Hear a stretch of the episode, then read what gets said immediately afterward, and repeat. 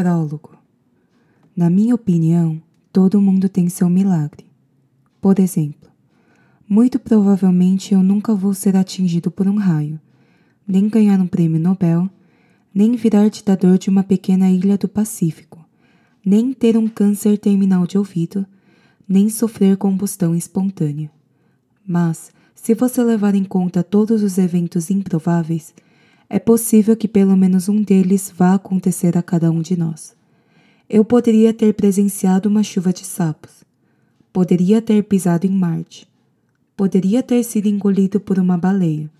Poderia ter me casado com a rainha da Inglaterra ou sobrevivido meses à deriva do mar. Mas meu milagre foi diferente. Meu milagre foi o seguinte: de todas as casas em todos os condados em toda a Flórida, eu era vizinho de Marco Rudd Spiegelman.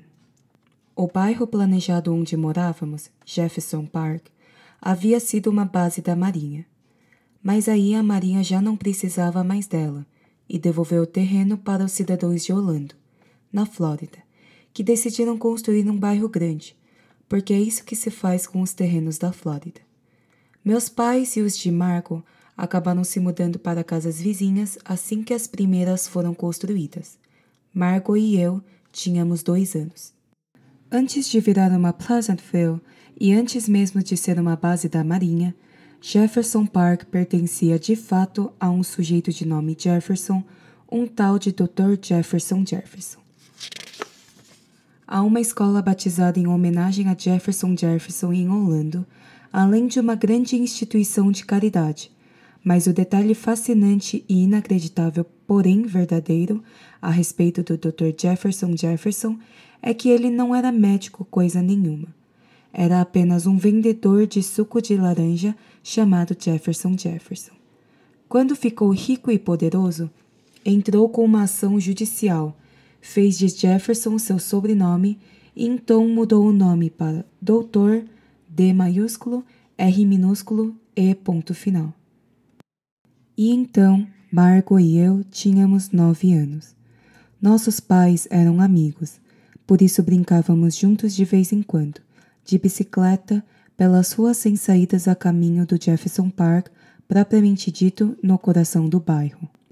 Quando descobria que Marco estava prestes a chegar, eu sempre ficava muito nervoso, pois ela era a criatura mais fantasticamente linda que Deus já havia criado. Na manhã em questão, ela estava de short branco e camiseta cor-de-rosa, com a estampa de um dragão verde soprando um fogo de glitter alaranjado. É difícil explicar que na época achei aquela camiseta incrível. Marco, como sempre, pedalava em pé, os braços rígidos enquanto se inclinava sobre o guidão, os tênis roxos formando um círculo borrado. Era um dia quente e úmido de março. O céu estava claro, mas havia uma acidez no ar, como se um temporal fosse iminente. Naquela época, eu gostava de imaginar que era inventor, e depois de prendermos nossas bicicletas e iniciarmos uma curta caminhada até o parquinho, contei a Marco minha ideia para uma invenção chamada Fazedor de Anéis. O Fazedor de Anéis era um canhão gigante que atiraria pedras enormes e coloridas até uma órbita baixa, conferindo à Terra anéis como os de Saturno. Ainda acho a ideia ótima, porém construir canhões capazes de atirar pedregulhos em uma órbita baixa é um tanto complicado. Eu já fora ao parque tantas vezes que tinha um mapa dele no cérebro, então mal havíamos entrado e comecei a sentir que o mundo estava fora de ordem embora não soubesse de imediato o que estava diferente. Quentin, chamou Marco baixinho, devagar. Ela apontava. Foi então que percebi o que havia de diferente. A poucos metros de nós havia um carvalho, grosso, retorcido e com um jeito de muito antigo. Aquilo não era novidade. O parquinho à nossa direita também não era novidade. Já o cara de terno cinza largado junto ao tronco do carvalho imóvel, aquilo era novidade. Estava rodeado de sangue, uma cascata sanguinolenta, meio seca saía da boca, que, por sua vez, estava aberta de um modo que bocas normalmente não deveriam ficar. Moscas pousavam na testa pálida. Ele está morto, disse Margo, como se eu não tivesse reparado. Dei dois passinhos para trás e me lembro de ter pensado que, se fizesse qualquer movimento súbito, ele poderia despertar e me atacar. Talvez fosse um zumbi. Eu sabia que zumbis não existiam, mas ele parecia um zumbi em potencial.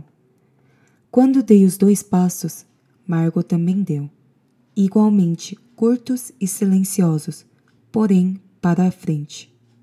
Os olhos dele estão abertos, disse ela. A gente tem que ir para casa, falei. Eu achava que a gente fechava os olhos quando morria. Margo, a gente tem que ir para casa contar para alguém. Ela deu outro passo. Estava perto o suficiente para tocar o pé do sujeito caso esticasse o braço. O que você acha que aconteceu com ele? perguntou. Talvez tenha sido por causa de drogas ou coisa assim. Eu não queria deixar Margot sozinha com um cara morto que podia ser um zumbi assassino, mas também não estava afim de ficar ali conversando sobre o motivo da morte dele. Tomei coragem e dei um passo à frente para pegar a mão dela. Margo, a gente tem que ir agora. Ok, tudo bem, disse ela. Corremos até nossas bicicletas e eu sentia um frio na barriga, exatamente como de empolgação mas não era. Montamos nas bicicletas e deixei Margot ir na frente, porque eu estava chorando e não queria que ela visse. Tinha sangue na sola dos tênis roxos dela, o sangue dele, o sangue do cara morto. E então chegamos às nossas respectivas casas. Meus pais telefonaram para o serviço de emergência e eu ouvi as sirenes à distância e pedi para ver o carro dos bombeiros mas minha mãe não deixou. Então tirei um cochilo. Meus pais são psicólogos, que significa que sou centrado para cacete. Então, quando acordei, tive uma longa conversa com minha mãe sobre o ciclo da vida e sobre a morte ser parte da vida, mas não uma parte da vida com a qual eu precisasse me preocupar muito aos nove anos. E aquilo fez com que eu me sentisse melhor. Para falar a verdade, nunca me preocupei muito com essa questão, o que é um feito e tanto, porque eu sou um bocado preocupado. O lance é o seguinte: eu encontrei um cara morto. Eu, o pequeno e adorável menino de nove anos, e minha ainda menor e mais adorável companheira de brincadeiras, encontramos um cara com sangue escorrendo da boca. E aquele sangue Estava nos pequenos e adoráveis tênis dela quando voltamos de bicicleta para casa. É tudo muito dramático e coisa e tal, mas e daí? Eu não conhecia o cara. Gente que eu não conheço morre o tempo todo. Se eu surtasse toda vez que uma coisa ruim acontecesse no mundo, ia acabar completamente pirado. Naquela noite, fui para o quarto às nove, porque nove era minha hora de dormir. Minha mãe me colocou na cama, disse que me amava. Eu falei, até amanhã. Ela respondeu, até amanhã. E então apagou a luz e deixou a porta entreaberta. Quando me virei de lado, vi Marco Rhodes Spiegelman parada do lado de fora da janela, o rosto quase colado na tela. Eu me levantei e abri a janela, mas a tela continuou entre nós deixando Margot toda quadriculada. Fiz uma investigação, declarou ela muito seriamente. Mesmo de perto, a tela dividia seu rosto, mas dava para ver que trazia nas mãos um caderninho e um lápis com marcas de dente na borracha. Ela baixou os olhos para as anotações. A senhora Feldman, lá de Jefferson Court, disse que o nome dele era Robert Joyner. Ela me contou que ele morava na Jefferson Road, em um daqueles apartamentos em cima do mercadinho. Então fui até lá e tinha um monte de policiais. E um deles me perguntou se eu trabalhava no jornal da escola. E eu respondi que o nosso colégio não tinha jornal.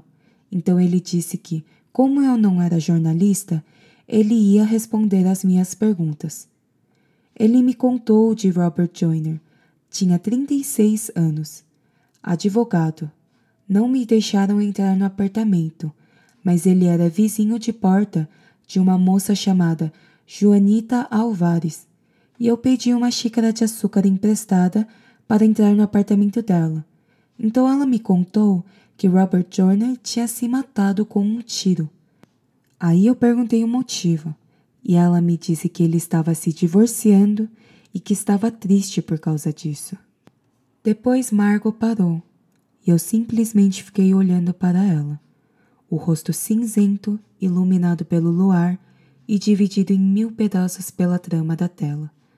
Seus olhos redondos e arregalados ficaram se revezando entre mim e o caderno.